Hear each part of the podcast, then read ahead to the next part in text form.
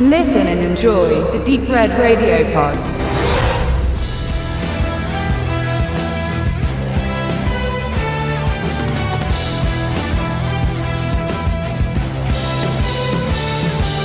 Chaim Saban, Sohn jüdischer Eltern, aufgewachsen in Ägypten, begann seine Karriere mit vielen Misserfolgen in der Musik- und Unterhaltungsbranche.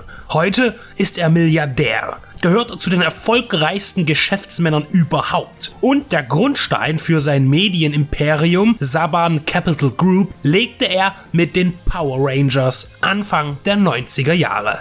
Er importierte japanische Zeichentrickserien in die USA und wollte auch real Sentai-Formate dort an das Publikum bringen. Sentai heißt so viel wie Einsatzgruppe und diese besteht zumeist aus fünf Mitgliedern, die gemeinsam gegen das Böse in Form von Monstern oder Aliens antreten. Als der Versuch, die Serie Super Sentai aus Japan nach Amerika zu holen, scheiterte dies an dem Look und auch an den ausschließlich asiatischen Darstellern, die nicht angenommen wurden. Saban beschloss also eine eigene Produktion ins Leben zu rufen von Amerikanern für Amerikaner. So entstanden die Power Rangers und seit 1993 bis heute sind sie seriell sehr gefragt und kommen insgesamt mit allen verschiedenen Konzepten auf weit über 700 Episoden. In den 90ern gab es zusätzlich zwei Kinofilme. Während der erste ein respektabler finanzieller Erfolg war, konnte der zweite nicht mehr anknüpfen, aber im Fernsehen blieben die bunten Kampfanzüge weiterhin bei der Zielgruppe Kinder und Teenagern beliebt.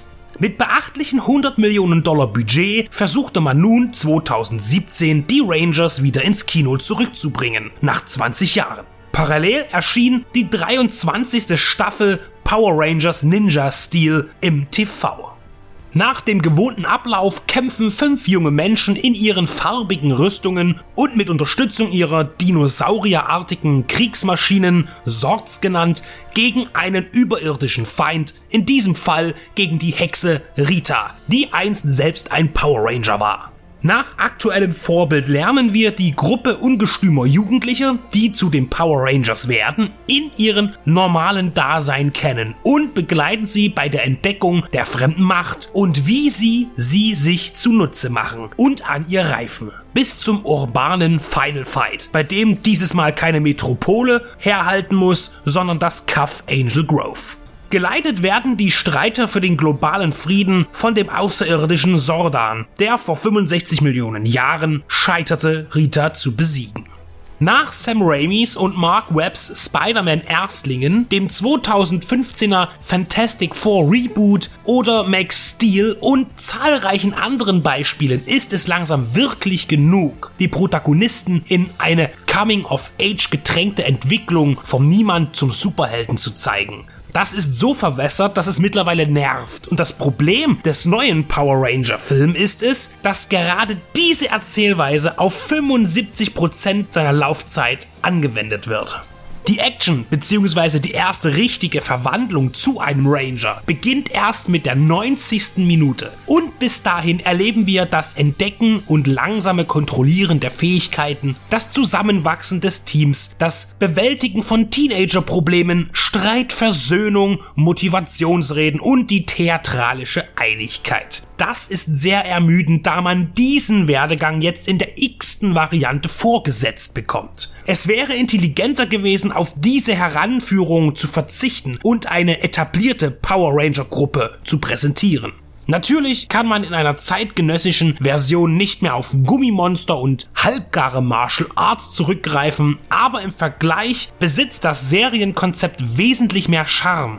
Power Rangers will Marvel sein, zitiert fleißig das Superheldenkino, das es selbst gern sein möchte. Bezüge zum eigenen Franchise sind für Insider auch zu entdecken, inklusive Cameos von ehemaligen Größen des Ranger-Universums. Nostalgie erzwingt man dann noch durch die Verwendung des Filmtitelsongs von 1995 Go Go Power Rangers von Ron Wassermann. Sonst bestrahlt man das Szenario mit chartgetreuen Pop, Rock und Hip-Hop, der Score von Brian Tyler bleibt dabei blass. Neben den weitestgehend unverbrauchten jungen Cast wurden als Hollywood-Größen Brian Cranston und Elizabeth Banks hinzugefügt. Eine flache Story ist in diesem Genrebereich immer entschuldbar. Aber alle Charaktere durchweg bleiben ohne Tiefen oder Anhaltspunkte, die sie interessant machen. Das ist enttäuschend, wenn man bedenkt, dass der Drehbuchautor John Gattins Robert Zemeckis Flight mit Denzel Washington geschrieben hat. Nicht einmal seine Dynamik aus den Sportfilmen Hardball und Coach Carter bringt er mit ein, die auch bei den Power Rangers als Mannschaft gute Akzente hätte setzen können. Mit der Regie wurde Dean Israelite betraut, der zuletzt mit dem Low-Budget Jugenddystopie-Streifen Project Almanac mehr oder weniger auffiel. Wie viel Saban Entertainment von seinem und Gattins Spirit übrig ließ, ist unklar. In jedem Fall ist das Ergebnis zu langsam, langatmig, uninspiriert und ein schlechter Dieb. Die CGI-Effekte liegen beim Standard, zu sehr auf Details sollte man aber nicht achten zu empfehlen, und das wird Chaim Saban gar nicht gefallen, ist da eher der unautorisierte Kurzfilm von Joseph Kahn, der vergeblich von YouTube vertrieben werden sollte.